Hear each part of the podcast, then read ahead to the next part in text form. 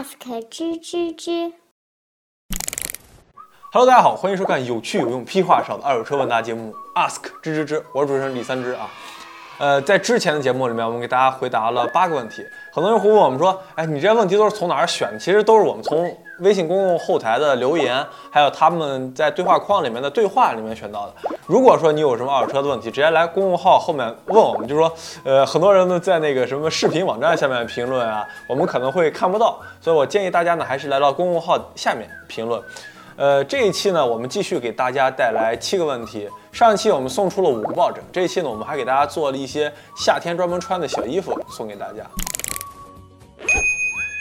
我今天去买二手车啊，一辆一三年的思域，跑了八万公里，我觉得里程数稍微有点多，我就跟那个老板说，我说这个里程数太多了。那个车商说八万公里的时候是思域的黄金里程数。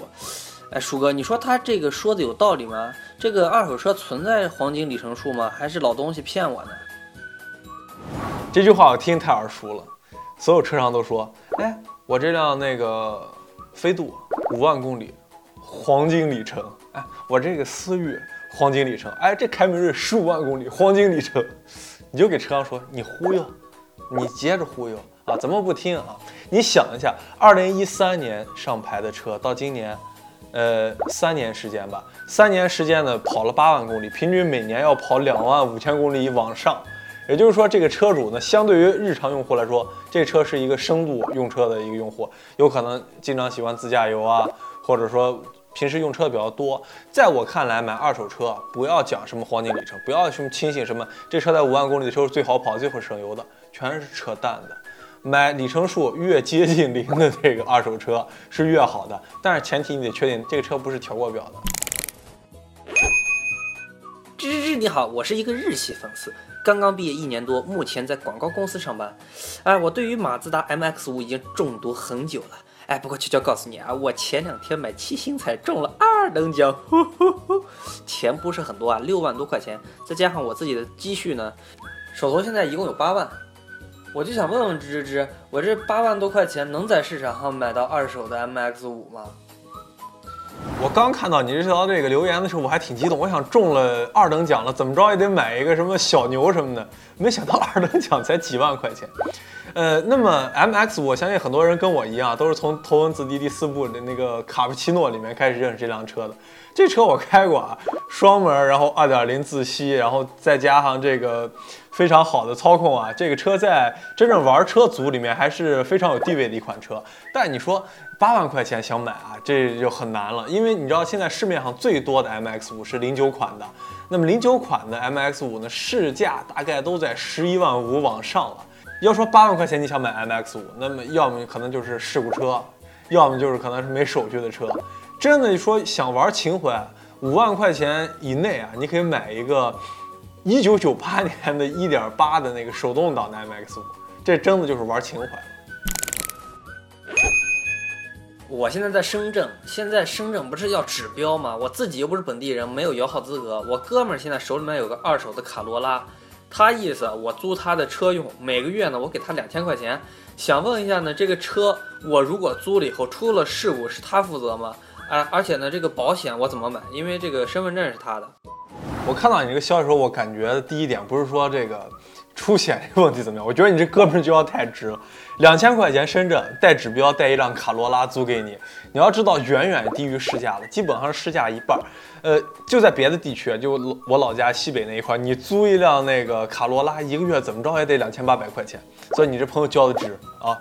呃，你要说这个车买回，你这个车租回去以后，如果说出了事故，你朋友是不是要背锅？我觉得这样，你朋友要把这车租给你的时候，肯定会要求你去买一个相对于高额的三者险。大家知道，呃，在路上碰到赔偿情况最多的，其实就有可能说把那个电动车啊，把行人啊给碰了。那么这样情况下呢，三者险就可以说给双方都一个比较大的保障了。保险的问题其实不是最大的问题，就是你买保险的时候拿他的保单，拿他的身份证，然后去买就行了。叔哥你好，我是一个在百度上班的普通码农，呃，现在家里面房子已经给我买了，但是现在还没有女朋友。我手里面呢有三十万的预算，从小啊我就有一个超跑梦，就特别希望有个什么呃法拉利啊、兰博基尼这样的车，最好是能跑到五秒以内的。手里面就这么点钱，不知道买二手车能不能满足我的超跑梦呢？呃，这个想法呢其实是可以实现，但是主流的这种超跑，那肯定是买不起的，就是换一次轮毂基本上都得十几万。呃，美国有一个超跑品牌，呢，叫科尔维特，在中国卖的就是简直了，一逼一逼使。这个车呢，有一个入门版叫科尔维特 C 六，当时买的时候呢，进入中国价格也得一百多万了。你买这个车呢？目前零五年的科尔维特 C 六在市场上的价格在二十五万到三十五万之间，六点二，然后手自一体的车。这个车呢，离跑进五秒呢，还有一点点差距。如果说真的想要一个超级牛逼的跑车，那么就买这 C 六的高性能版本，就是 Z 零六。这个车，这两个车呢，外形基本上差不多，但是就是说在发动机方面可能会有一些差距。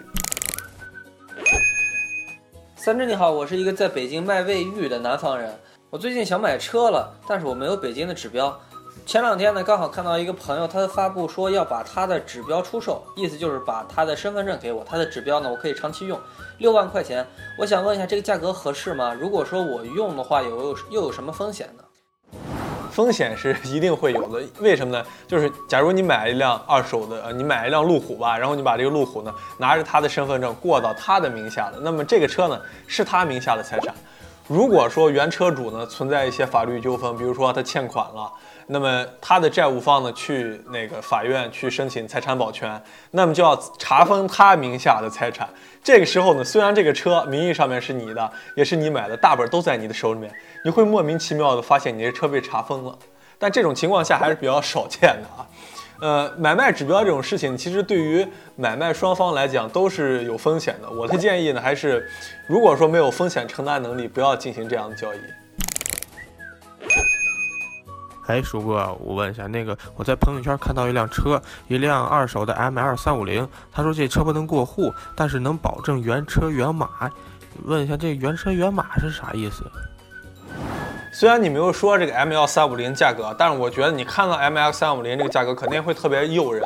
只要二手车商啊，或者说别人啊，告诉你这个车是什么原车原码的，多数这个车是一个不能过户，或者说这个车呢就是一个纯水的一个车。什么叫原码呢？就是大家知道，汽车也是有身份证，汽车身份证什么？就是 V I N 码，在汽车玻璃下面的这个位置有一个长条，然后车架号。呃，B 柱下面的这个名牌，还有发动机上面的这个号，呃，有一些盗抢车呢，他把这个车销赃以后，就会把这些码都已经打掉，再重新再打一个新码，就等于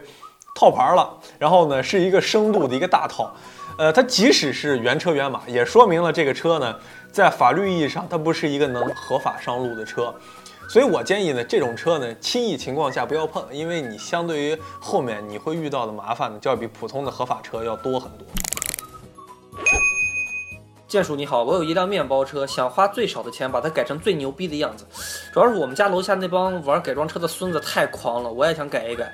不知道鼠哥有没有好的改装方案，我也可以开这个车到他们面前去秀一波了。哦，对了，我的预算只有一千块钱。我明白你的意思啊，就是楼下经常有一帮玩那个改装车的小青年，然后经常在楼下 骚扰你。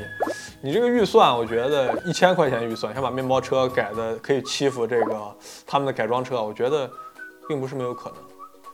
就需要买两罐漆吧，然后一罐呃一个红色的漆，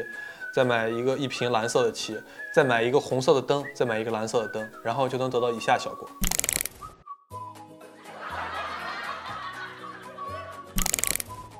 这一期的 Ask 知到这里就结束了，我们来公布一下上一期得到我们抱枕的小伙伴。胡灿莹，呃，头像是一个一个一个爸爸抱着一个女儿，然后还有 Read My Age，大概这么读吧，小伙伴。然后呢，头像是请允许我做一个悲伤的表情。光明牛小伙伴，头像是一个萝卜。小妖小伙伴，头像看不懂。嗯，陪伴是最长情的告白，头像是一个特别高的山。恭喜这五位小伙伴获得我们知道二手车的抱枕，请把你们的联系方式记得私信给我们。有很多这么 ask 吱吱吱的观众看完这个节目以后，都说我们送的这个礼品太少了，而且太单一了。对我们是一档最注重观众的一档节目所以我们又连夜又做了两款衬衫白色衬衫啊前后都我们自己设计的一些小元素也是免费的会发放给大家也是以这种呃互动抽奖的形式呃怎么抽奖呢？还是非常简单就是把我们本期节目你觉得好的话分享到你的朋友圈分享给你的朋友然后在我们的后台微信后台啊记住别记错在微信公众号后台回复嘿嘿嘿然后呢，就可以参与我们 ask 吱吱吱的抽奖。呃，那么这期节目就到这里了，我们下期再见。